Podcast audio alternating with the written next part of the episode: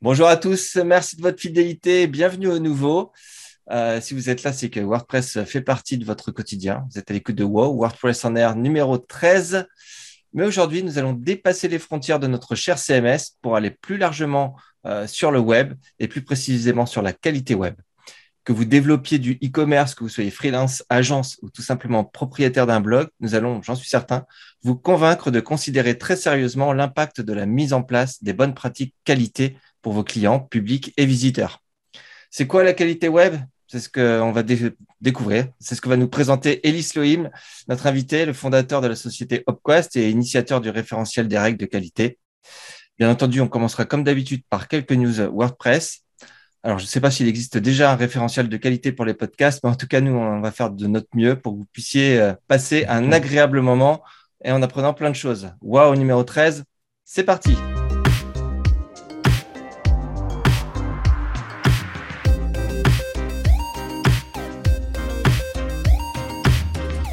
That's really cool. Première news, euh, JB. Ouais, ben, bonjour tout le monde. Euh, du coup, on commence avec les news, avec euh, la, WordPress, la version de WordPress 5.9, prochaine version majeure à sortir. du coup, ça fait longtemps qu'on en parle, parce que ça fait longtemps qu'on l'attend, et il va falloir attendre un petit peu plus puisque finalement cette version qui devait sortir euh, en décembre euh, ne sortira que le 25 janvier. Euh, et là, donc, la, première version bêta, du coup, a été repoussée et, sortira donc le, 30 novembre. voilà. ce qui repousse un petit peu cette sortie, c'est beaucoup de fignolage nécessaire du coup au full set editing, qui est la principale nouveauté hein, de WordPress 5.9, qui sera vraiment une grosse version majeure. Et euh, donc, voilà, il était nécessaire de faire les choses bien de ce côté-là et de prendre un petit peu plus de temps. Euh, donc, ça sera pour le 25 janvier 2022, euh, cette nouvelle version. version 5.9 qui sera vraiment majeure et qui sera suivie d'une version 6.0 qui, comme son nom ne l'indique pas, et vous savez que dans WordPress c'est comme ça, sera une version un peu moins majeure dans la mesure où elle hébergera potentiellement beaucoup de, bah, d'améliorations et de correctifs euh, qui suivront euh, cette version 5.9 euh, assez importante. Merci. Bah, je suis content, hein, la 5.9. Déjà, si elle sort aussi tard, ça veut dire qu'il n'y a pas de gros, gros, gros trous de sécu. ça, c'est cool. Ouais, ouais, ouais, non, non. Bah. Donc, euh, très bien, janvier, parfait. effectivement, bah, sachez quand même qu'il peut toujours y avoir une petite euh, version de sécurité, y compris le jour de Noël, etc., qui peut sortir. Ça peut sortir du jour au lendemain, mais il n'y a rien dans les cartons de ce côté-là, euh, même si on ne peut pas trop en dire plus, mais en tout cas, il n'y a rien dans les cartons, a priori, à court terme.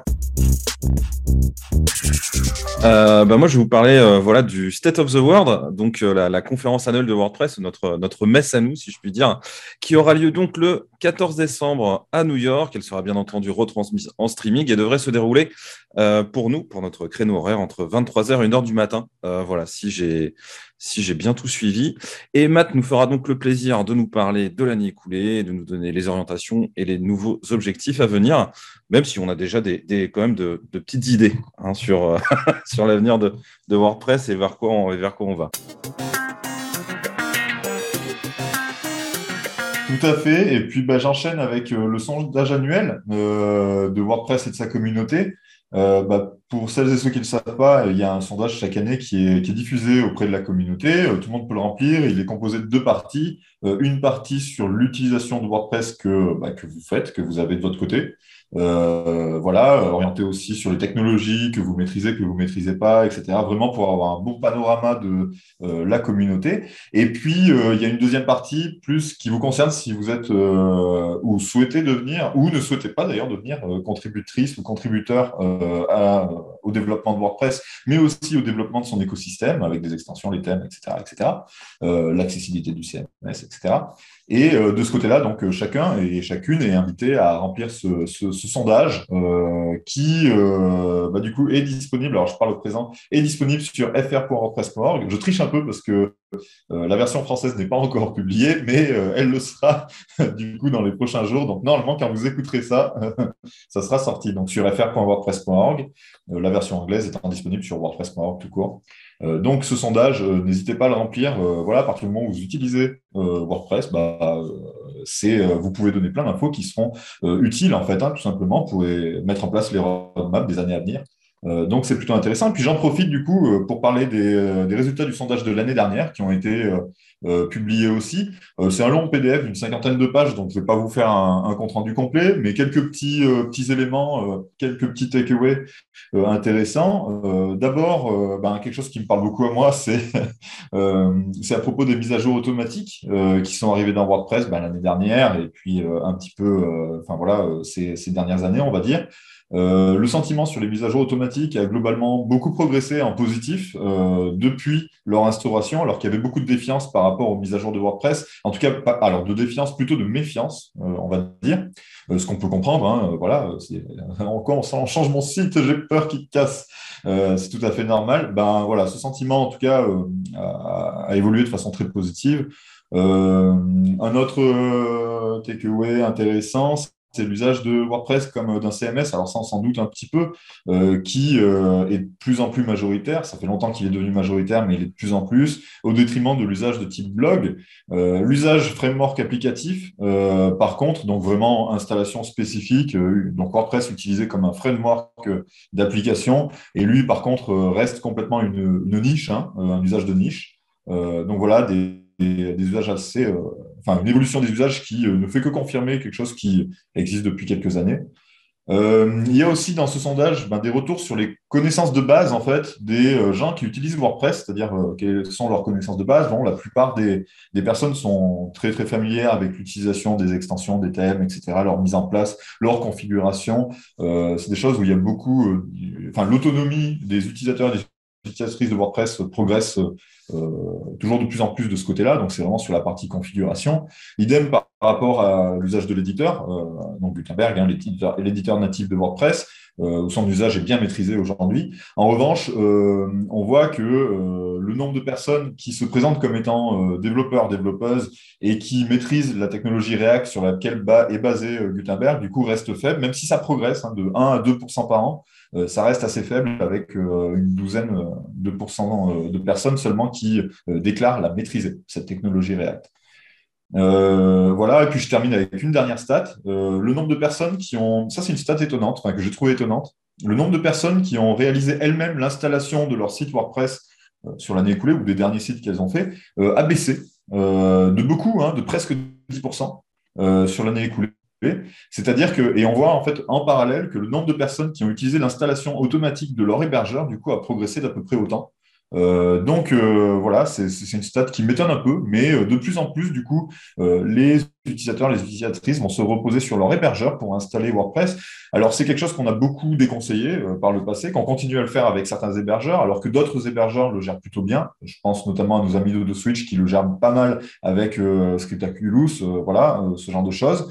Mais, mais voilà, bon, c'est un usage qui reste quand même peu recommandé par les professionnels WordPress et qui pourtant se développe de plus en plus. Donc, euh, peut-être qu'il va falloir euh, revoir ces recommandations euh, si on se rend compte que les hébergeurs le font de mieux en mieux, ce qui, est, ce qui serait logique également. Pour rappel, ce qui amenait au fait qu'on le déconseillait, c'était souvent parce que c'était pas une installation normale en fait du corps, mais qu'elle était modifiée ou qu'elle n'était pas forcément paramétrée comme il faut, ou alors que même que l'installation euh, était euh, typiquement tournée sur une version ancienne de WordPress qui, pour le coup, est vraiment pas bien.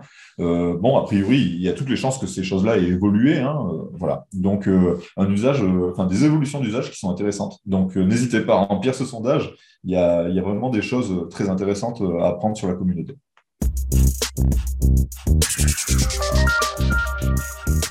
Eh oui, on va passer à notre invité du jour, Ellie. Bonjour Ellie. Salut. Euh, Merci d'avoir accepté euh, notre invitation. Donc, euh, je pense que tu vas me dire si j'ai pas dit de bêtises dans mon introduction. Tu es fondateur de la société Upquest et j'ai mis initiateur du référentiel des règles de qualité parce que tu vas nous apprendre que les règles de, qualité, enfin le référentiel, c'est un peu tout le monde peut y participer. En tout cas, proposer des, règles. et puis, vous êtes un petit comité tu vas mieux nous expliquer ça en fait. Hein. Euh, vaut mieux pas que je me lance dans, des explications compliquées. Euh, est-ce que tu peux te présenter, enfin présenter qui tu es, ce que tu fais aujourd'hui et, comment est venue cette idée euh, d'Upquest et, de référentiel? Euh, oui, alors euh, moi je suis, je m'appelle Elie Lohim, comme tu as dit. Euh, je viens d'un secteur qui est la chimie. De départ, j'ai une maîtrise de chimie, licence maîtrise de chimie, et j'ai fait une spécialisation. De ce temps-là, ça s'appelait un DESS, mais c'est l'équivalent d'un master, qui s'appelle technique de contrôle et assurance qualité.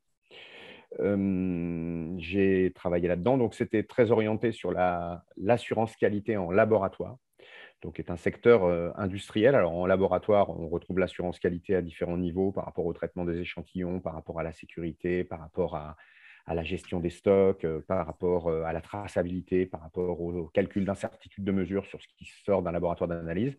Mais l'assurance qualité est aussi elle est très très très présente dans toute l'industrie, avec notamment les normes ISO 9000 et tous les faisceaux de normes euh, qui existent dans des secteurs comme l'aéronautique, euh, toute l'industrie en, fait pratique euh, l'assurance qualité. C'est aussi le cas du jeu vidéo, par exemple. Voilà. Donc moi, j'étais programmé pour travailler dans la chimie. J'ai fait travailler pendant, j'ai fait presque un an de travail dans le domaine du pétrole. Après, j'ai basculé dans le domaine du vin. Et aux alentours de fin 1999, je me suis posé la question de savoir ce qui existait dans le domaine. alors, là, pour le coup, pendant presque 20 ans, j'ai parlé de qualité des sites et pas d'assurance qualité des sites. Et là, en fait, c'est l'énorme bascule qu'on est en train de faire, de faire, parce que je suis en train de revenir au point de départ. Mais je, vous expliquerai ça euh, un, peu plus tard. En tout cas, voilà, pendant 20 ans, on a travaillé sur la question de la qualité des sites. Et euh, la qualité des sites, quand on parle de qualité, en fait, de n'importe quoi, hein, si on parle de qualité de WordPress, si on parle de qualité des process, de la qualité de ce que vous faites chez Woodenit, euh, le point de départ, c'est toujours un point de vue qui est extrêmement subjectif, qui dépend de l'observateur. C'est la question de la qualité. Vous avez les gens qui regardent ce, podcast peuvent se dire, ben voilà, c'est de bonne qualité, c'est de mauvaise qualité, ils ne sont pas sensibles au même sujet, ils sont pas euh, et c'est de là que vient la notion de référentiel dans notre domaine. C'est-à-dire que euh, des gens qui peuvent parler de la qualité, euh, il y en a plein, et c'est très bien. le métier des qualiticiens, c'est pas de dire ce qui est un truc de qualité, c'est pas de juger. c'est de fournir des outils au secteur qui permettent d'évaluer, de gérer, de garantir. Donc, c'est pour ça qu'on s'est tout de suite lancé dans la recherche de référentiels qualité, mais en fait, en réalité, il faudrait systématiquement parler de référentiel assurance qualité, parce que bah, la qualité, on n'y arrivera pas. Hein, euh, voilà, on ne sait pas, c'est subjectif, c'est facilement confondu avec la question d'excellence. Nous, maintenant, on est sur la question de l'assurance qualité, c'est-à-dire comment est-ce qu'on met en place un socle professionnel de base, euh, un référentiel de base qui consolide les projets web et qui permet aux gens de travailler ensemble. Voilà où on en est au niveau conceptuel. Donc, cette petite différence entre qualité et assurance qualité et la présence de référentiel, elle est importante parce que finalement, euh, moi, je viens de passer 20 ans dans le secteur et en fait, je viens de faire une boucle complète en partant de mon métier qui était l'assurance qualité, en travaillant très longtemps sur la qualité au sens large et puis maintenant en revenant à comment est-ce qu'on va rattacher tout ça à la QA, en fait, qui est un secteur euh, réel, euh, qui, qui est présent un peu partout. Il y a une question, du coup, euh, c'est peut-être un peu tôt pour les questions, mais je me lance quand même. Euh, tu parles d'assurance qualité, mais est-ce que c'est pas lié aussi à une maturité du secteur? Parce que c'est peut-être quelque chose qui n'existait pas dans le secteur, dans l'industrie web euh, il y a quelques années, il y a 20 ans, c'est sûr, mais il y a, même il y a 10 ans, et qui aujourd'hui est arrivé avec le développement de, process plus, plus matures eh ben, c'est exactement ça. En fait, alors c'est rigolo parce que notre échange commence presque par le plus haut niveau euh, de, là où on en est nous. Euh, grosso modo, à partir de 2018, c'est-à-dire avec l'arrivée du RGPD, j'avais fait une présentation pour une intervention au laptop auprès de gens qui travaillaient dans le domaine de l'UX et je leur ai dit voilà, là, avec cette année 2018 et l'arrivée du, du RGPD, ce qu'on voit émerger, c'est quelques sujets qui sont des sources de risques majeurs pour le secteur. Donc, j'en ai, j'en ai traité quatre, j'en ai identifié quatre. Euh, la partie donc RGPD vie privée, respect des données personnelles, la partie accessibilité aux personnes handicapées, la partie sécurité et la partie éco-conception. Sur ces quatre points-là, en fait, on a hmm. des sources de risques majeurs pour le web où progressivement, en fait, quand on fait un site web, avec toutes ces années, toutes les emmerdes qu'on a eues, pardon pour le mot, ou les ennuis qu'on a eus, on s'est rendu compte que finalement, bah, c'était une activité industrielle comme une autre, avec des besoins de processus industriels et des besoins d'assurance qualité. Pendant longtemps, je me suis dit, oui, mais c'est un secteur informatique. Donc, dans l'informatique, on fait de la QA, on fait des tests unitaires, des tests fonctionnels. Mais finalement, bah, c'est normal. Euh, c'est un secteur qui innove à mort, qui évolue à toute vitesse. Et on me disait, oui, mais c'est bon, quoi, l'assurance qualité, c'est pas ça. Donc, j'osais même pas trop parler d'assurance qualité, je parlais de qualité, pour pas faire peur. Et puis, euh, avec cette émergence de risque, en fait, mon sujet, c'est que d'un seul coup, j'arrive sur un secteur qui se rapproche beaucoup plus d'autres secteurs industriels, comme l'aéronautique, comme l'automobile. Euh, je parlais de la partie informatique. On a un exemple de secteur informatique où toute la partie euh, QA est ultra développée, c'est le jeu vidéo. Pourquoi? Parce qu'ils ont eu des ennuis monstrueux, ils ont eu des accidents industriels monstrueux. Et dans le web, on est des industriels, mais on n'a pas encore complètement payé le prix de ce qui va avec l'industrie, à savoir toute une partie assurance qualité, qualité, sécurité, environnement, des trucs qui sont ultra balisés, parce que moi j'ai étudié ça en, faire vieux con, mais j'ai étudié ça en 1990 et des poussières. Hmm. Donc c'est un domaine qui existe déjà, qui n'est pas encore déployé sur le web. Et clairement, 2021, pour moi, c'est presque un coming out, c'est-à-dire que je dis, OK, voilà, moi, il y a un métier, là, il y a 20 ans, je le faisais euh, dans la chimie. Là, euh, j'ai parlé de référentiel, j'ai parlé d'améliorer les sites, j'ai parlé de s'occuper des personnes handicapées, j'ai parlé du X, mais là, maintenant, on va parler de vos process mmh. et de la mmh. façon dont des référentiels, des checklists peuvent vous aider à mieux travailler et à faire de la culture commune.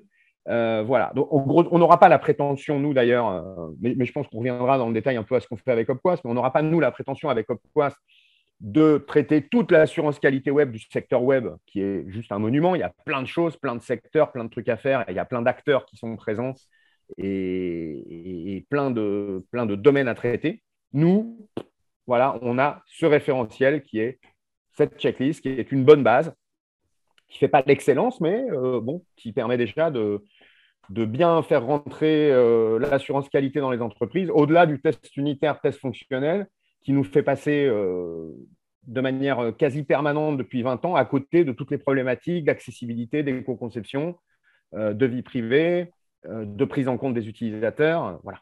Donc voilà, hmm. on en est là. Donc voilà, voilà c'était un peu long comme explication, mais voilà l'explication à la fois de du besoin de référentiel, c'est pour objectiver. par rapport à ton introduction, effectivement, maintenant, moi, à chaque fois que quelqu'un me parle de qualité web, je le reprends et je dis OK, on passe sur l'assurance qualité web. Pendant longtemps, on a parlé de bonnes pratiques aussi. Hein. Mhm. La création de notre référentiel, c'est 2004. On l'a présenté comme un ensemble de bonnes pratiques et on s'est rendu compte que finalement, les bonnes pratiques, bah, c'est des conseils, c'est des trucs, tu les fais, tu les fais pas, tu, fais un peu comme tu veux. quoi. C'est voilà. Et là, maintenant, nous, comment on est capable de les justifier, les, 240 euh, euh, les 240 règles de notre référentiel, on est capable de les justifier, de les étayer. On a des, vous en présente 240 et on en a des milliers, enfin non, pas des milliers, mais pas loin d'un millier qui a dégagé. Bah, on est passé de la notion de bonne pratique aussi à la notion de règle d'assurance qualité, ce qui ne vous empêche pas de vous asseoir dessus si vous avez envie d'ailleurs. Oui, mais au moins ça a le mérite d'être euh, clair. Euh, l'aspect bonne pratique, c'est vraiment l'aspect, euh, ça fait penser à un conseil, à une astuce, et c'était, ça rendait en fait finalement la terminologie plus difficile de, de, de l'appliquer et surtout de la faire appliquer en fait, alors que la notion de règle, moi, est très claire. Quoi. Euh, après, derrière, tu décides, en ton âme et conscience, tu décides de ne pas l'appliquer, mais tu as une règle en face. Quoi. Exactement. Donc, comme Eddie a démarré sur la qualité web, les règles qualité et, euh, et les bonnes pratiques, et eh ben, euh, voilà, en fait, on est en train de changer. Et alors, c'est allé assez loin, puisqu'en fait, on a même renommé le bouquin qui s'appelait Qualité web, qui parlait de la qualité des sites. Euh, finalement, la qualité des sites, c'est vous qui la faites, c'est les professionnels, c'est les designers, c'est les UX, c'est tous les experts avec lesquels on bosse. Nous, on vient modestement se caler là en bas, un socle de base. Et ce socle de base, c'est l'assurance qualité web. Et quand même, malgré tout, il y a du matos. Hmm. Rien que le socle de base. Bah, Alors, tu viens, tu viens de le dire. Est-ce qu'on peut détailler un peu à, qui euh, s'adresse euh, ce référentiel C'est comme la qualité industrielle à tout le monde c'est comme la qualité dans l'industrie, c'est comme si tu disais, euh, euh, ça concerne tout le monde. Euh, l'assurance qualité dans l'aéronautique, ça concerne tous les métiers, c'est-à-dire ça débute avec la fabrication des avions, la conception, en plus c'est des sujets qui finalement sont encore actuels, la conception, les pilotes, les gens qui bossent dans les tours de contrôle, les processus de sécurité, tout le monde est concerné, tous les métiers. Tu n'as pas de métier dans, l'aéronautique ou dans la chimie qui échappe à la notion d'assurance qualité. tout le monde, c'est le boulot de tout le monde qui doit s'approprier, avec d'ailleurs euh, tous les bons côtés et tous les mauvais côtés. Hein. Parce que moi, quand je viens dire, attendez, ça y est, ça rigole plus, il y a de l'assurance qualité, c'est aussi une mauvaise nouvelle. C'est fini le, site. Enfin, vous vous occupez de, gens qui installent des WordPress à l'arrache. Je pense que ça vous parle. Euh, quand vous avez des gens qui ont, installé des WordPress comme ça un peu à la légère, etc., et qu'en fait, finalement, vous vous retrouvez avec des coûts de non-qualité ou des ennuis invraisemblables parce que parce que c'est un métier, quoi. Voilà, c'est un métier avec sa complication, ses risques, ses difficultés. Donc, ça concerne vraiment tout le monde. En, tant que, en, tant que, pardon, en tant que consommateur, quand tu parles de, l'aviation ou même euh, dans, dans, la nourriture, l'industrie euh, de la restauration, on, comprend en tant qu'utilisateur, on se dit bah, tant mieux, heureusement qu'il y, y, a ces normes-là et que les gens les suivent, parce que c'est moi qui vais en payer les frais. Sur le web, on peut payer les frais tous les jours en naviguant sur Internet parce qu'on n'accède pas, parce que ça ne répond pas mais il mmh. n'y euh, a pas d'obligation, il n'y a, pas, a pas encore de normes. Tu parlais de normes ISO, il n'y a pas quelque chose comme ça qui. Est-ce que vous allez vers ça? Est-ce que c'est jouable, envisageable? Alors, euh, on est. Euh, ça veut dire Open Quality Standard. Donc, à la création en 2004, quand on écrit, on dit standard qualité ouvert. Et on le développe, sachant que moi, je viens du domaine de la normalisation. Euh, évidemment, puisque bah, quand tu es qualiticien, tu bosses que avec des gens qui sont ISO, euh, CEN, Comité européen, euh, DIN, toutes les entités, évidemment AFNOR. c'est évidemment nos. Voilà. Il y a différents degrés d'insertion des référentiels dans la, dans la, vie quotidienne. Hein. Tu peux avoir la loi. Donc, par exemple, on retrouve un certain nombre de nos règles qui sont aussi déjà présentes dans la loi. Euh, il y a un certain nombre de règles qui peuvent se retrouver dans des référentiels spécifiques, par exemple des référentiels de sécurité, dans des référentiels d'accessibilité, évidemment, qui, ont même d'ailleurs largement précédé nos, référentiels. Euh, est-ce qu'on va vers euh, un référentiel international sur l'assurance qualité web? Opquas pourrait se transformer, enfin la checklist Opquas pourrait un jour se transformer en standard de facto et être pulsé vers le W3C, qui aurait la légitimité, faire l'objet d'une fondation ou être directement pulsé vers les instances de normalisation françaises. Et puis après, bon, c'est un millefeuille euh, France, euh, Europe, euh, monde. Donc ça passe dans ce sens-là. Hein. c'est toujours comme ça, les normes. Donc ça, ça fait partie des directions. Pour ça, ça veut dire que le référentiel doit être approprié par tout le monde. On est encore très loin de ça. et donc, voilà, oui, ça a vocation peut-être un jour à devenir un référentiel international, enfin, voilà, de facto, et qui s'insère dans le mécanisme général. Et pour revenir à ce que tu disais sur les utilisateurs, effectivement, en tant qu'utilisateur de l'aéronautique ou en tant qu'utilisateur euh, du jeu vidéo, on, aime l'assurance qualité parce que euh, nous donne, on, sait, on sait à quoi elle sert, c'est-à-dire qu'on perçoit les risques, on les sent bien les risques en tant qu'utilisateur. Quand on a peur de se cracher, on dit OK. Quand on a peur d'avoir des gros bugs en jeu vidéo, euh, on dit OK. Et il y a deux choses. Les utilisateurs, en fait, n'ont pas besoin spécialement de s'occuper de la qualité. Ils s'en foutent. Ce n'est pas leur question. Il faut que ça, faut que ça marche, quoi. C'est tout. Ça, c'est la première observation. Et la deuxième observation, c'est qu'il faut qu'ils soient capables de la payer malgré tout. Euh, c'est-à-dire, euh, voilà, quand vous achetez une voiture, euh, il y a quelqu'un qui me dit bonjour. quand vous achetez une voiture, vous savez, enfin vous savez, vous savez pas exactement quel est le pourcentage de la voiture qui est payé sur de la du process management de la qualité, assurance qualité, contrôle, respect des normes de sécurité, etc. Mais vous le payez, c'est clair. Et sur le web, c'est compliqué de faire payer la sécurité, c'est compliqué de faire payer. Quand est-ce que des gens sont capables de véritablement payer la qualité? C'est quand ils ont déjà eu des emmerdes, enfin pas la qualité, l'assurance qualité. Quand ils ont vraiment eu des ennuis, là, ça, on commence, voilà, quand une personne en est à sa quatrième refonte et qu'ils ont eu des problèmes énormes et qu'ils se sont fait hacker deux fois euh, et que tu viens leur dire, attendez, là, c'est important, euh, prévoyez euh, cinq ou six jours hommes pour la partie mise à jour. Je, là, je m'adresse à des gens qui travaillent sur WordPress. Pour moi, la clé de WordPress, c'est effectivement d'avoir une entité qui soit propre, qui soit capable de traiter la mise à jour. Hein. Voilà, c'est pas, mmh. pas de l'install. Voilà, il faut de la maintenance, il faut de l'entretien, des choses comme ça. Donc ces gens-là, quand ils ont eu vraiment des ennuis, là, on commence à pouvoir leur dire, bah, attendez, il y a une partie du coût de ce que vous faites qui est en fait de la prévention des risques. Et ça marche très bien. Mmh. Mais il faut du temps. Donc oui, par rapport à ce que disait JB, c'est une question de maturité du secteur. Et on essaye un peu de précéder cette montée en maturité, c'est très modestement, et, enfin modestement ou pas d'ailleurs, on se dit finalement, est-ce qu'on n'a pas vu un truc longtemps à l'avance avant qu'il arrive. Oui, 2003-2004, c'est sûr que. Enfin, 2004, hein, tu, disais, oui, c'est sûr que c'est. 99. Pour la, la, la, la, naissance d'Opquas, c'était euh, c'est pas dans les années 2000 de, La naissance du site iqualité.com, c'est 1999. Et la question initiale, c'est comment évaluer, gérer et mesurer la qualité des sites web. Ok. 99, ah, ça remonte un peu. Je crois qu'on était, euh, on était encore en train de bidouiller sur Dreamover à ce moment-là. Moi aussi. H. Moi aussi. J'étais sur Dreamweaver.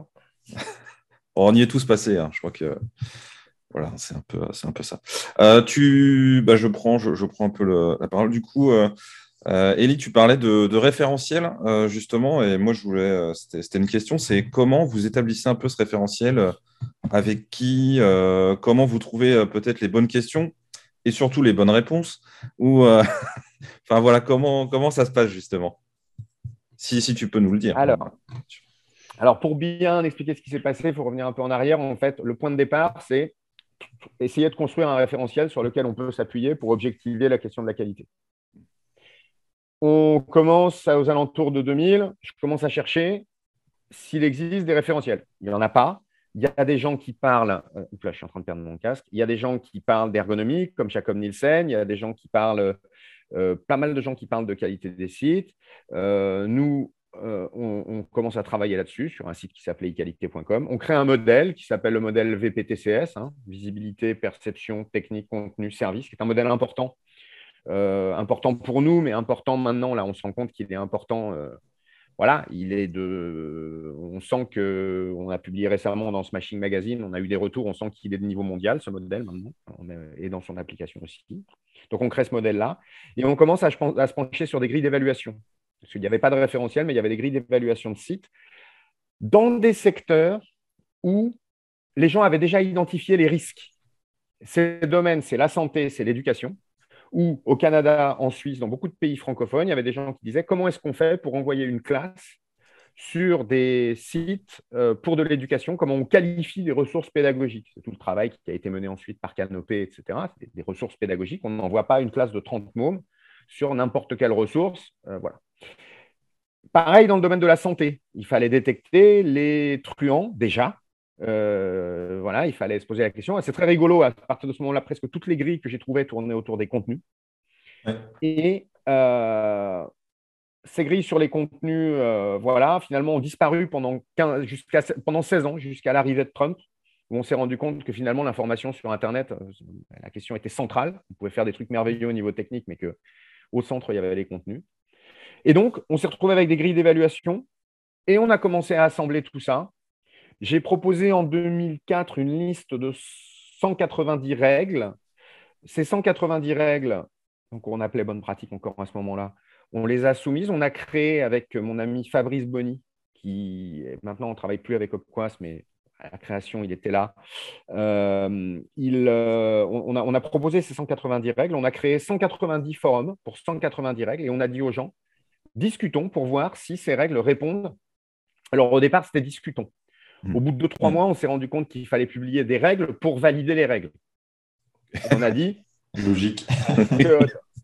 Autre avancée, Paul Houston, euh, qui est anglais, avec lequel j'ai travaillé là pendant l'écriture du. Euh, je travaille avec lui depuis deux ans, et puis euh, il me dit en fait ce que vous avez fait, c'est ce qu'on appelle un sanity check, c'est-à-dire un test de validation des règles. Et ce test dit qu'une règle, on doit prouver qu'elle est réaliste, on doit prouver qu'elle a un avantage pour les utilisateurs finaux, on doit prouver qu'elle est universelle, on doit prouver qu'elle est vérifiable en ligne.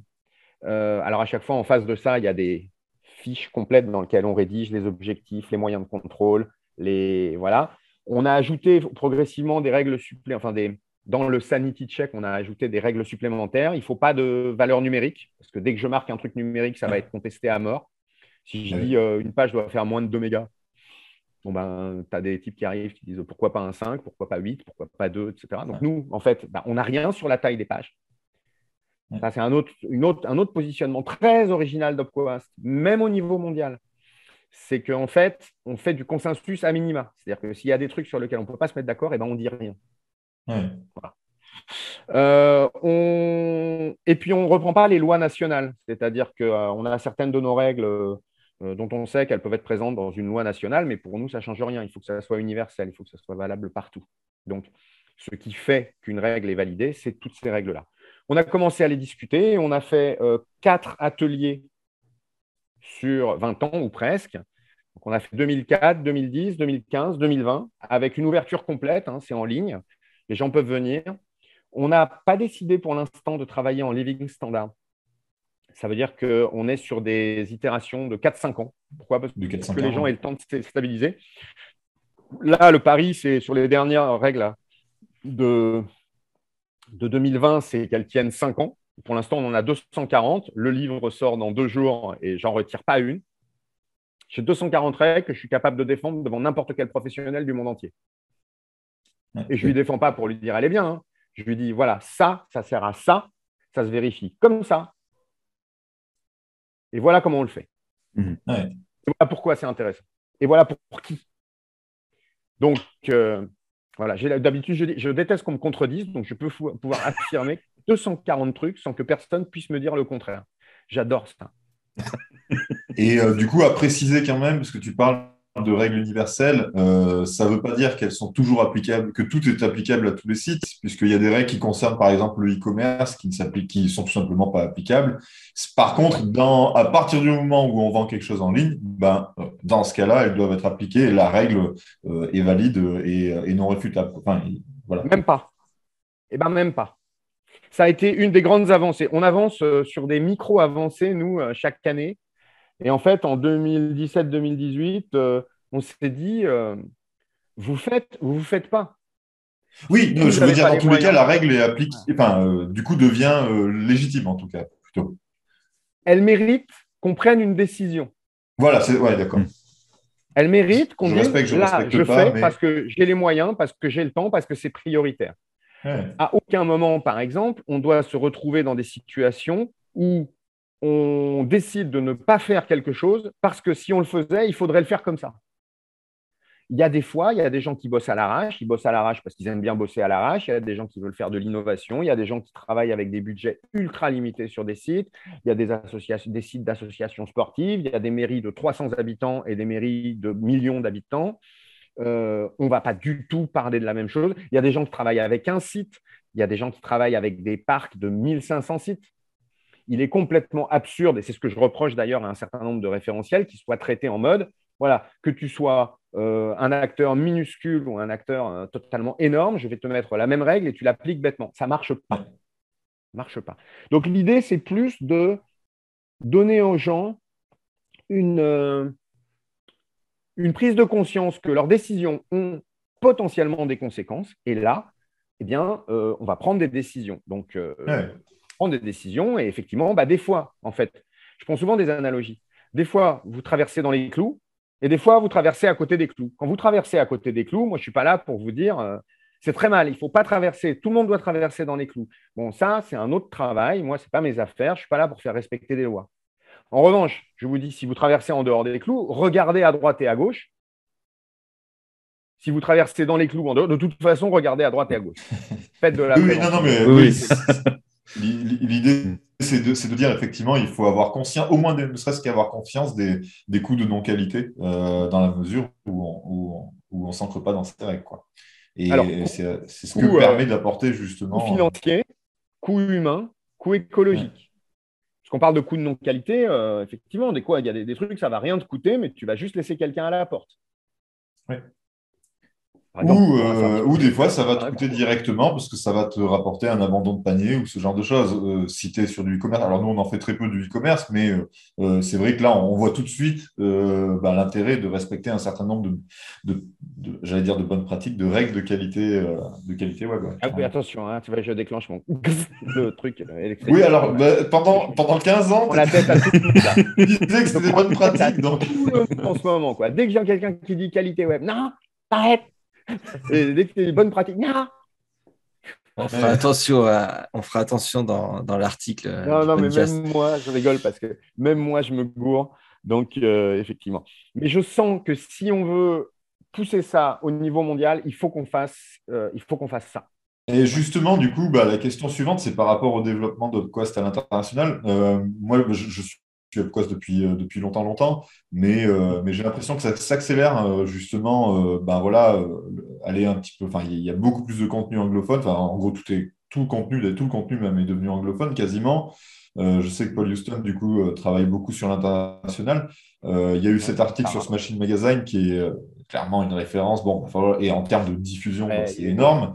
Il y, a, une vraie volonté de ce côté-là, à ce que je vois. de votre côté, vous avez, c'est-à-dire parce qu'on n'a pas parlé encore de la certification, il faut qu'on en parle absolument. On va y mais, mm. ouais, mais, mais du coup, de ce côté-là, j'ai l'impression que vous, vous, avez mis les bouchées doubles ces dernières années. Il y a il, y a, une vraie volonté de, développement international. Quoi. Oui, alors euh, effectivement, on, sent que euh, ce qu'on fait euh, sur ce sujet de l'assurance qualité web, bah, on est au moins au niveau des idées, on est dans les leaders mondiaux, clairement. C'est-à-dire que peu de gens ont avancé autant. J'ai vu à travers l'article de Smashing Magazine, mais aussi à travers des conférences que j'ai fait à San Diego, au Québec, à Maurice, etc., que quand on débarque, en fait, même aux États-Unis, où tu te dis, euh, bah, quand même, ils sont tous super avancés sur ces questions, etc., puis tu leur présentes cette vision transversale et cette checklist de base, et en fait, tu te rends compte qu'il n'y a pas de socle pour les professionnels du web au niveau mondial. Hmm. Donc, euh, voilà, j'en viens à la certification, parce que finalement, ce qu'on a décidé, nous, c'est de. On a, on a choisi aux alentours de 2015 de lâcher toute la question de l'audit et de l'évaluation on a revendu nos activités liées à l'audit et à l'évaluation de sites et à la production d'outils pour se concentrer exclusivement sur l'acculturation en amont. Et de dire, tôt ou tard, quand on va faire du web et qu'on est un professionnel du web, si on veut se comprendre, se parler, travailler bien, euh, voilà, euh, s'intégrer rapidement dans les équipes web, etc., il n'y a pas 50 solutions. Il faudra de toute façon avoir un socle de base. Il existe dans plein de secteurs, il existe dans la médecine, il existe ailleurs. On a cette opportunité, donc oui, on va y aller au niveau mondial. Voilà, clairement. Euh, donc on a commencé. C'est long, c'est pas facile parce qu'on arrive de nulle part. Alors c'est vrai que l'article de Smashing a un peu dit au secteur, regardez, on est là. surtout qu'il a été présenté comme un article. J'en ai, jamais autant souffert pour écrire un article, hein, mais parce que ça a été assez long, assez difficile. Et puis en fait, l'air de rien, c'était dire voilà mon voyage là, je, suis présenté assez personnel. Et c'est un voyage de 20 ans en partant de l'assurance qualité dans un laboratoire de vin, d'analyse de vin, pour arriver là maintenant à la création presque de cette discipline dans le domaine du web. Donc voilà.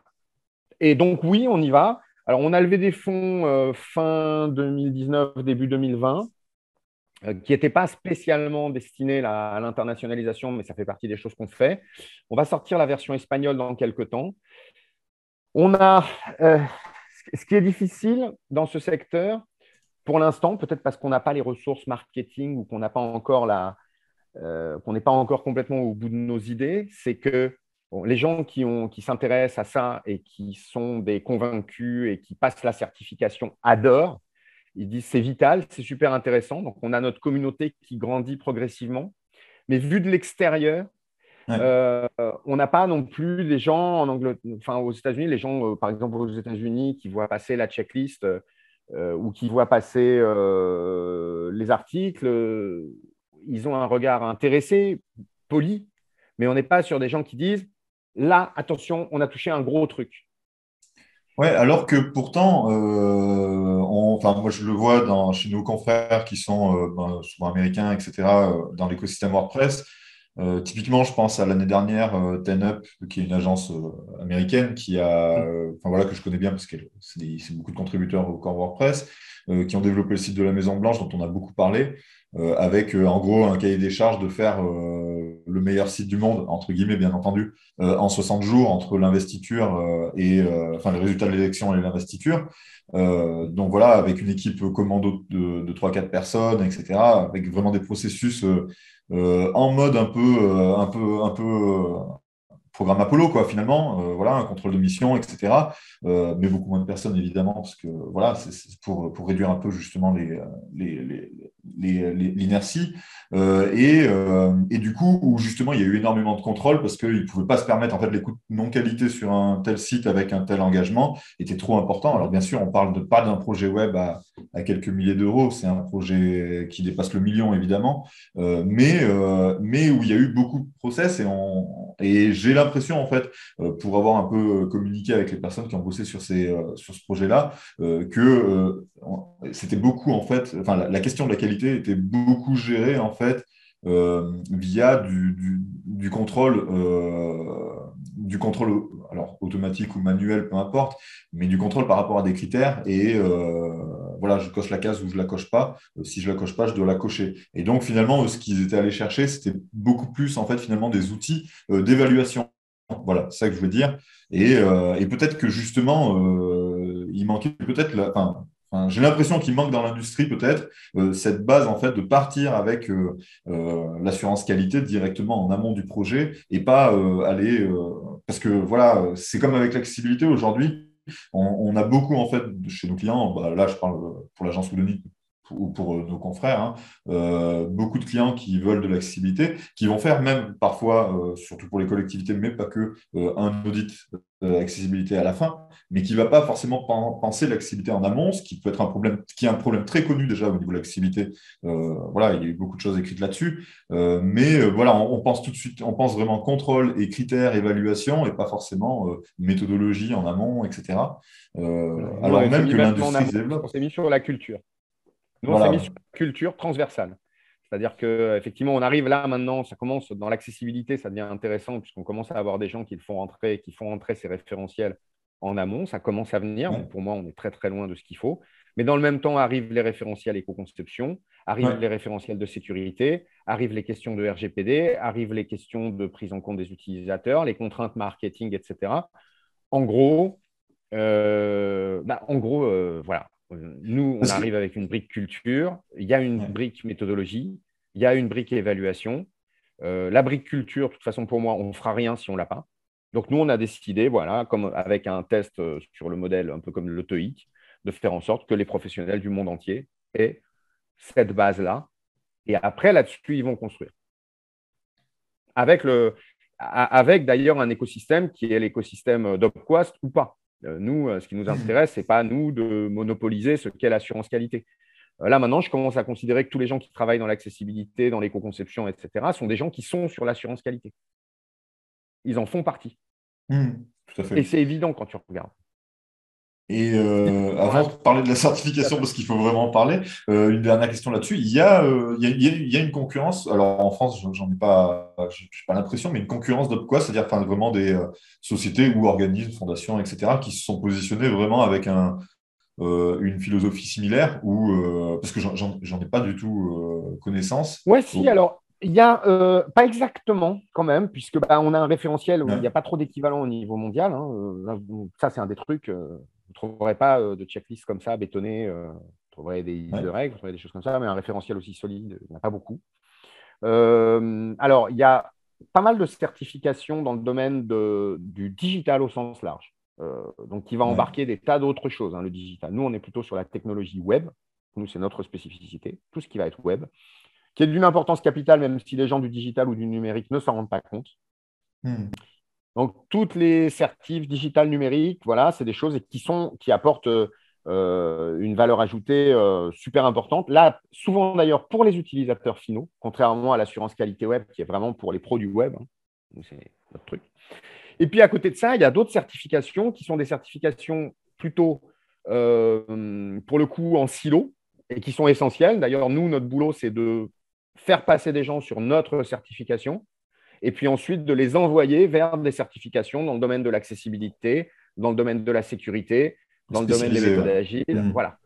Euh, euh, en fait, je, donc bon, je ne parle pas des certifications entre guillemets digitales numériques qui sont des certifications de culture G, euh, d'acculturation globale du, secteur, à la fois soit pour les utilisateurs, soit pour les, usines ou les, les, entreprises, les organisations. Nous, on est sur la partie web, donc, ça couvre quand même assez large, hein, tous les métiers du web, les product owners, les ergonomes, les, gens qui, le commercial, le marketing, etc.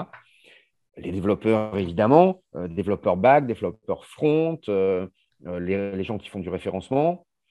et puis, notre certification, en tout cas ce qu'on fait nous, n'est pas suffisant pour des gens qui vont devoir maîtriser des bons niveaux, notamment, alors l'accessibilité, c'est un super sujet. Pour moi, on pulse énormément de gens qui font d'abord la certification UpQuest où ils se disent Ah ouais, il y, a tous ces cas-là à gérer. Et qui se disent En plus, pour travailler comme développeur, là, il faut que je fasse une certification d'accessibilité. Hmm. Et les deux s'enchaînent très bien parce que voilà. Et pour nous, il faudrait aussi qu'on réussisse dans le domaine de la sécurité, dans le domaine de la web perf, dans le domaine du référencement. Ce qu'on voit aussi maintenant, c'est des gens qui sont passés par des spécialisations, donc des experts, qui commencent à descendre vers chez nous. Donc, on a des entreprises, plusieurs entreprises, notamment dans des experts accessibilité, qui vont passer la certification OpQuas pour dire voilà, j'ai besoin de discuter avec des référenceurs, j'ai besoin de, de, discuter avec euh, euh, des ergots, je ne peux pas être que sur l'access parce que sinon, avoir une, approche transversale. Comment? Avoir une approche transversale euh, sur son secteur. C'est ça. Donc, ce n'est pas vraiment de la, de la concurrence, euh, puisqu'on n'est pas en frontal. J'ai encore eu, là, on a eu une galère, là, on est en train de, de, galérer, comme beaucoup de certifications en ce moment, sur euh, France Compétences. J'ai reçu des messages super gentils de gens de, de, de TOSA, de Digit, de, gens qui, qui, disent Non, on a besoin de vous là, là où vous êtes. ce que vous faites, c'est important. Euh, et, ce qu'ils font, c'est important aussi, mais ce n'est pas la même chose. Et pareil, mmh. moi, j'ai besoin des gens qui font de l'assertif en sécurité, en accessibilité. Mmh. Euh, et il ne faut pas voir le marché comme un truc fermé avec des concurrents qui se tirent la bourre. Il faut arriver à, organiser des flux de circulation entre ces, compétences, et ces formations, ces certifications. Alors, parlons-en de la certification, du coup, en entrant dans le, en fait, sujet. Vachement, hein. Oui, alors aujourd'hui, n'importe qui peut euh, tenter de passer cette certification. C'est en ligne. Ouais, euh, combien de temps il faut prévoir En ligne, avec un guide de certification euh, qui fait euh, à peu près 200 pages, avec des vidéos en français, en anglais ou en espagnol, avec des quiz, avec des examens blancs. À la fin, les gens passent un score. Alors, pour avoir la certification, de toute façon, vous avez un score à la fin. ça se trouve, c'est comme le TOEIC. Si vous faites 150 points, je vous déconseille de le marquer sur votre CV. Euh, c'est sur 1000, hein, on précise. C'est sur 1000, oui, oui, oui, effectivement. C'est un score sur 1000. Euh, donc, euh, par exemple, pour un contributeur web, un journaliste, 600-700 points, c'est bien. Pour un développeur, si vous dites je suis développeur, j'ai fait 700 points, dans le cadre d'études, c'est bien, mais ce n'est pas une valeur ajoutée suffisante. Dès qu'on commence à avoir des gens qui dépassent 850, 900, là, on commence à avoir des gens vraiment qui se sont posés des questions et qui savent répondre à des questions complexes sur des prises de décision par rapport aux utilisateurs ou sur la maîtrise du vocabulaire et tout ça. Donc, euh, donc voilà, ce n'est pas avoir la certification, c'est véritablement passer ce test et savoir se positionner, se quantifier. Euh, à, la, fin et, après pouvoir le marquer sur votre CV, vous en servir. Le... Il commence à y avoir pas mal d'offres d'emploi aussi qui commencent à mentionner le truc. Plus globalement, ce qu'on veut pousser sur le marché, c'est que euh, bah, c'est un truc, euh, c'est pas un truc exceptionnel, c'est pas une certification pour dire regardez comme je fais la différence. Je, connais les bases, quoi. Hmm. Voilà. Et je ne suis pas un ninja qui travaille à l'arrache en disant juste avec mon talent et mes 20 000 heures de vol, je vais faire du super boulot. Je m'appuie je m'appuie sur des choses. On en est à combien de certifiés aujourd'hui? 13 000, non? C'est ça à peu près? 13 500, ouais. 13 500. Ouais, donc il y a quand même une, euh, du chemin parcouru. En quoi, depuis combien de temps la certification existe? Depuis moins de 10 ans hein? 5 ans. 5 ans. Elle existe depuis 5 ans. Euh, là, bon, il y a une date importante, là, parce que le 2 décembre, là, c'est-à-dire dans deux jours, il y a l'arrivée de ça. Là. On l'affichera, oui. Parfait. bien sûr. Le livre, euh, le livre assurance qualité. Ah, il a l'air bien épais. Hein. Ouais, c'est un il belle bête. On a, essayé, hmm. on a essayé de le réduire et en fait, euh, quand tu veux mettre que l'essentiel, et eh ben malgré tout, euh, il a fallu. Hmm, il a augmenté, non? et donc, il... Voilà. il a pris du poids par rapport au premier, la version que j'ai, elle a l'air moins épaisse quand même. Ouais, bah comme moi, pareil. L'ancienne. C'est comme ça. Donc on le répète, n'importe qui peut, passer cette certification. C'est déjà une façon d'apprendre, euh, de, se poser eh, des questions. Vous l'avez passé là. Il y a des gens, il y a déjà des retours de. Oui, on a, on peut, oui, on peut dire. Jean-Baptiste a fait un, excellent score. Bon, moi, je la deuxième fois que je la faisais, donc euh, je, je, connaissais déjà, même si ça a un peu changé depuis. Mais... Ouais, alors Jean-Baptiste, il a une particularité. Il a vraiment un truc ah. unique. Euh, il a un truc unique, c'est qu'en fait, euh, bah, en fait, on a des ID dans la base, et en fait, lui, il porte l'ID 1. Waouh! Bravo. J'étais pas le premier à passer la certification, en fait, pour de vrai, parce que je me rappelle qu'il y avait une, une sorte de bêta ouverture et Nicolas Hoffman, évidemment, par exemple, avait passé tu as été le premier à, à, la passer en ligne. À l'acheter, à je sais plus, mais enfin voilà, dans la, base de données, ID numéro 1. Eh, number one. Ouais, moi, je suis en cours, là. je suis sur les examens blancs, ça se passe bien pour l'instant. Apprends des euh, choses? Oui, voilà, c'est ce que j'allais dire, c'est qu'on apprend des choses, on apprend à se poser les bonnes questions, surtout à, à se mettre à la place, euh, à la place de l'utilisateur et, et, et, de, de plus réfléchir euh, en termes de règles justement, mais de, réfléchir en termes de, logique et de ce qui est plus intuitif finalement. Il faut, faire. Euh, enfin, moi, je sais pas. Moi, avec mon expérience, j'ai tendance à faire euh, confiance à mon instinct, à mon intuition, en disant, mais ouais, qu'est-ce que qu'est-ce qui est le mieux pour pour l'utilisateur euh, derrière, quoi. Alors, il y a des fois, c'est très intuitif. Alors ça, c'est un ennemi parce que souvent, on a les gens, ouais, c'est du bon sens. c'est du bon sens jusqu'à ce que hypothèse A, euh, ça a l'air d'être du bon sens et en fait, ça ne l'est pas. Hypothèse 2, ce qui peut arriver sur 240 règles, on n'est pas intelligent pour voir le bon sens. Donc, hmm. euh, moi, il y a le bon sens dans le domaine de la sécurité ou du dev, des fois, euh, ça ne suffit pas. Quoi. il me faut des billes, quoi. il faut des trucs pour décider. Donc, oui, c'est une des questions qui se posent. Alors, ça, c'est très connu dans le domaine de l'assurance qualité. Hein. C'est du bon sens, c'est du bon sens, c'est du bon sens. Ouais, ok, c'est un métier. On mm. est un peu les relous, tu vois. Qui, moi, je suis un peu le mec qui vient donner des petites claques derrière la nuque. Dire, euh, c'est un métier. Et vous allez voir, ça va faire du bien au secteur. Le, voilà. Quand vous pourrez dire euh, à quelqu'un qui dit Ouais, c'est mon gendre qui, s'occupe de mon site web, vous pourrez leur dire Ouais.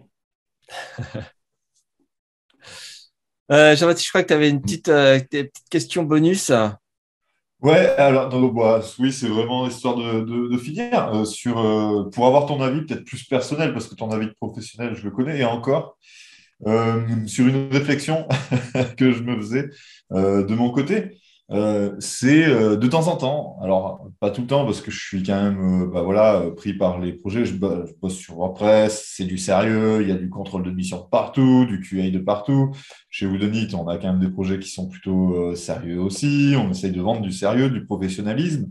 Et puis de temps en temps, bah, parfois, je ne peux pas m'empêcher, je suis sûr que Eddie et Simon ressentent ça de temps en temps aussi et puis peut-être toi, Elie aussi, euh, de ressentir une petite nostalgie euh, d'un web un peu plus sauvage, euh, un, peu plus, un peu plus aussi conquête de l'Ouest du début des années 2000, voire de fin 90, et aussi du Far West. Et le Far West, ça rigole pas. Hein, handicapé, pas handicapé, on tire à vue. Hein, voilà. Mais cette, cet aspect un peu liberté, un web moins professionnel aussi, peut-être moins normé, peut-être plus fun euh, et artistique. Euh, et euh, que penses-tu de ces, ces, accès de nostalgie? Est-ce qu'il faut les tuer dans l'œuf avant qu'ils arrivent ou est-ce qu'ils ont encore leur place? Non, non, ils ont encore leur place. Alors moi, j'ai une, j'ai une, une, vision sur ce sujet. Alors d'abord, je pense que euh, on a gagné énormément euh, de complexité et on a introduit énormément de complexité. Je viens euh, du site Open Web, du moment où on pouvait dire voilà, CSS c'est pour la présentation, mmh. JS c'est pour les interactions, HTML c'est pour la sémantique, mettez les trucs dans des cases, faites des choses simples. Il n'y avait pas encore de framework, c'était super, c'était sympa, on pouvait travailler, on pouvait faire des choses. on a introduit beaucoup de complexité et il y a toujours des excès dans ce genre de mouvement puisque c'est des, mouvements à long terme, des mouvements longs. Donc je pense qu'on reviendra à de la simplicité. Après, pour tout ce qui concerne la créativité, l'innovation, euh, il y a un discours euh, sur le fait que les contraintes brident l'innovation, que les contraintes brident l'artistique. Même il y a quelques minutes, je disais que le télétravail bride l'artistique et l'innovation et la créativité. Et en fait, pour moi, c'est un détecteur de personnes qui travaillent bien. C'est-à-dire que des gens qui sont capables de travailler avec des contraintes et qui sont capables d'innover dans un cadre de contraintes. C'est comme si on disait pourquoi on n'a pas donné à Van Gogh des, des, toiles beaucoup plus grandes et pourquoi on ne lui a pas donné un iPad? Il aurait fait des tableaux beaucoup plus beaux. Et c'est complètement con. ça n'a aucun sens. Excusez-moi. la contrainte, elle est totalement intégrée dans la créativité. J'avais relayé un, truc de l'INA de Georges Perec qui avait expliqué que euh, il avait, quand il avait écrit La disparition, avec donc euh, une absence totale de la lettre E dans l'intégralité du livre, il avait repris un mouvement, euh, je ne sais plus comment il s'appelle, un mouvement qui est pratiqué par les Grecs, genre 500 ans avant Jésus-Christ. Et en fait, il disait que cette contrainte supplémentaire de retirer le E l'avait conduit très rapidement à des nouveaux niveaux de créativité.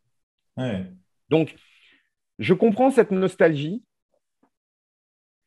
mais je pense qu'il y a de la créativité, il y a de l'innovation, il y a de l'artistique à trouver avec toutes les nouvelles contraintes qu'on a là.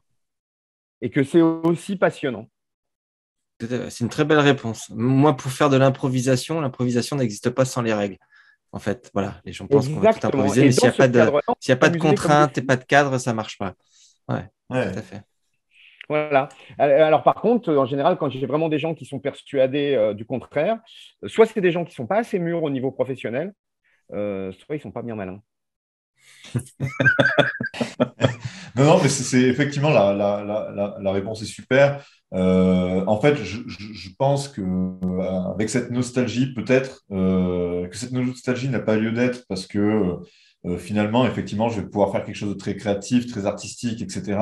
Euh, et que j'aurai tout simplement pas besoin de checker, vérifier sa qualité, parce qu'en fait, je vais penser à la qualité comme étant quelque chose de, euh, voilà, une évaluation, etc. Mais si, en fait, à la base, au moment où je conçois, j'ai en tête finalement toutes les règles, tout ce qui permet de faire quelque chose de qualitatif et toutes les, voilà, tout ce qu'il faut faire bien finalement pour faire un, bon produit, bah, je vais le faire sans me poser de questions. Et finalement, la notion d'évaluation, euh, qui, euh, qui serait un peu, euh, voilà, qui briserait cette nostalgie du Far West, etc.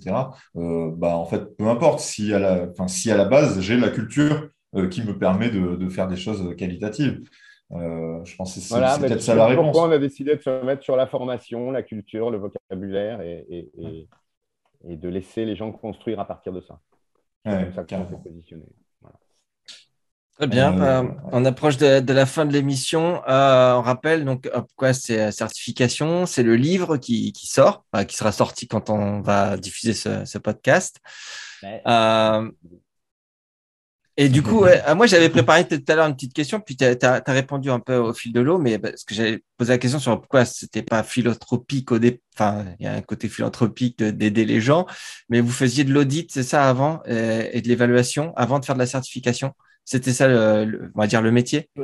On faisait de l'audit, effectivement, de l'évaluation de sites. Euh, et la société qui a été revendue, qui s'appelle Temesis, continue d'ailleurs à en faire beaucoup. Ils font aussi beaucoup d'accompagnement euh, sur plein de sujets. Donc, ils ont gardé cette, euh, cet ADN, mais ce positionnement très transversal côté Temesis. et nous, de notre côté, avec Opquas, pour le coup, on est devenu entreprise à mission parce qu'on a toujours eu cette idée d'être utile. Hmm. Voilà. Moi, il y a un truc, si jamais je peux me retourner là sur ce que j'ai fait sur les 20 dernières années, on me dise, ce mec-là, il a été utile. Ce qu'ont fait les équipes et ce qu'ont fait les gens qui ont participé, les soutiens, ça a été utile. Donc là, cette année, on s'est transformé en entreprise à mission. Toute la partie checklist, c'est de l'ordre du bien commun, clairement. Voilà. Euh, la certification, la formation, c'est notre business model, c'est notre, notre modèle d'affaires, c'est comme ça qu'on vit. Euh, donc, on a besoin que des gens euh, pousse ça dans les entreprises. On a besoin euh, euh, qu'on ait des équipes de 500, 1000 informaticiens qui passent la certification. Ils en ont besoin, il faut y aller et ça peut. c'est capital aussi pour nous et on est aussi là non seulement pour en vivre, pour gagner de l'argent. Enfin voilà, on a une activité commerciale. Hein, et puis il y a tout l'écosystème où là, bah, l'écosystème il est à la fois pour les deux, hein, diffuser les idées, et puis que des gens s'appuient sur nous aussi pour faire du business, si tant est qu'ils aient envie d'en faire. Ouais. À propos de la certification, un truc que j'aurais aimé rajouter, parce que, et je pense que ça s'applique particulièrement chez nous, mais en fait, euh, tous nos, collègues, euh, nos confrères, consoeurs qui travaillent dans des agences, WordPress, agence web en général. enfin voilà, je pense qu'on a besoin d'entendre ça. c'est attention, n'envoyez pas que des devs ou que les gens qui sont sur le. voilà, c'est important en fait. Envoyez vos commerciaux, envoyez vos commerciaux, tout le monde les prend pour des tanches.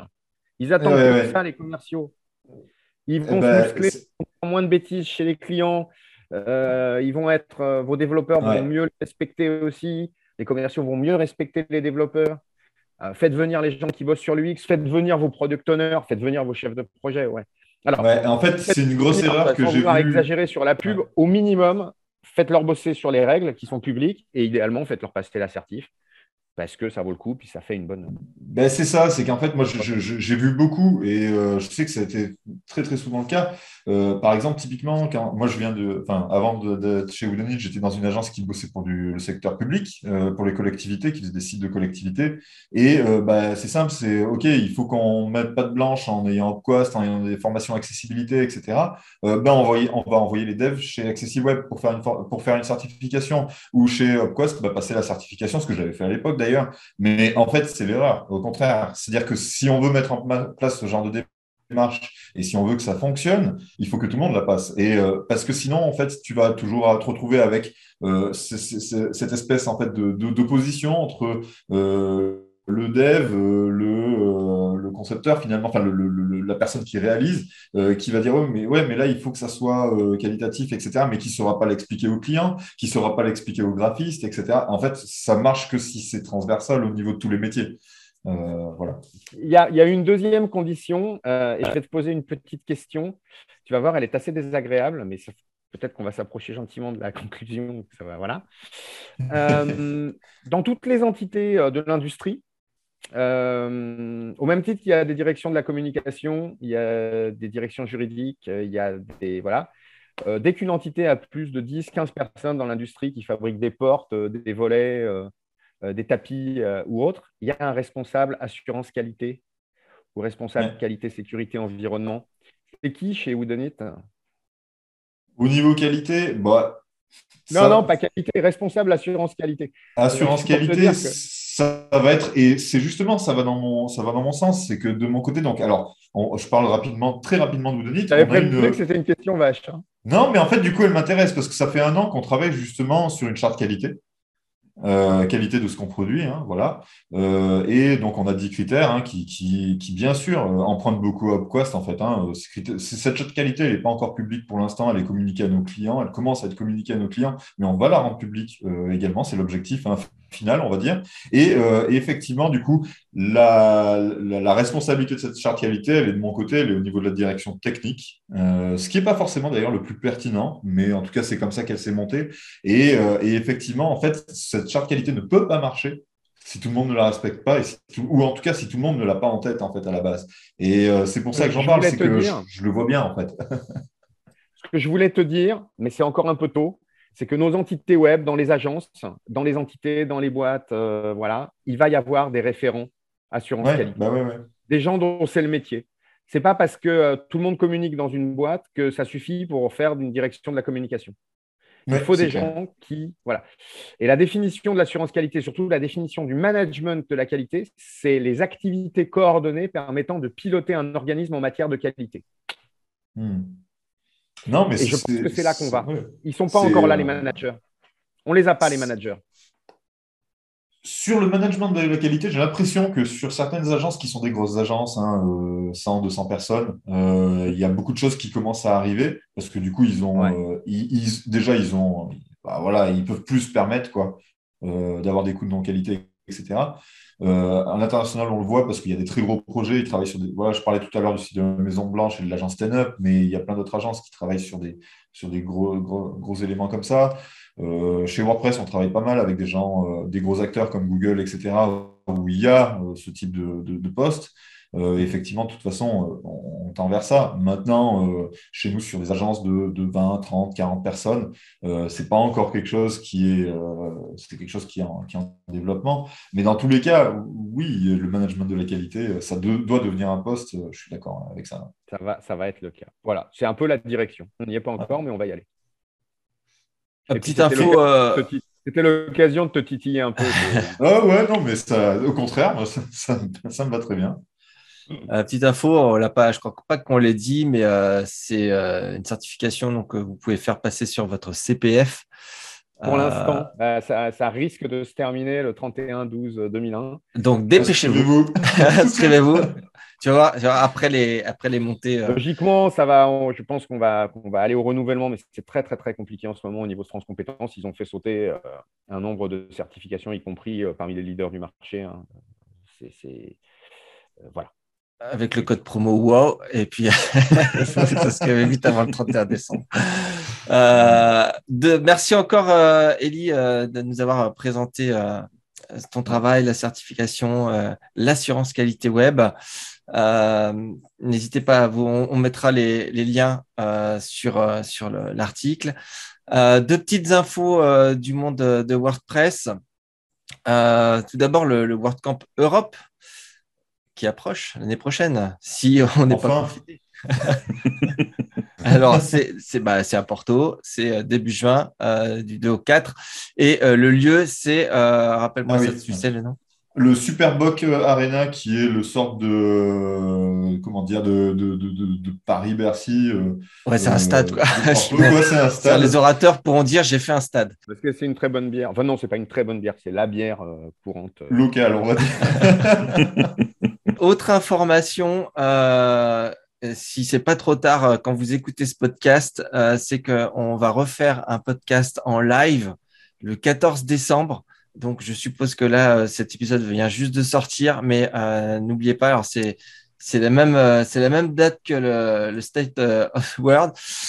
nous, c'est à 17h. L'idée, c'est de faire un petit récap, de, de, de, fêter Noël ensemble et faire un petit récap de l'année sur la communauté WordPress, sur ce qui s'est passé sur WordPress et répondre à vos questions. Donc, on va vous solliciter, on vous a sollicité pour nous poser des questions et on laissera le micro ouvert à bah, peut-être euh, on va réinviter tous nos invités de, l'année, euh, des, gens de la communauté, euh, des contributeurs, et ça, on va essayer de se faire une, petite fête, une petite fête de Noël avec du vin chaud et du lait de poule. Donc soyez présents. Soyez présents le, 14 décembre à 17h. On va largement diffuser les liens pour vous inscrire et, et, pour y participer. Merci messieurs, merci Elie, merci Simon et merci Jean-Baptiste. Merci. à vous. Voilà. Et à la prochaine. Ciao. Ciao. ciao.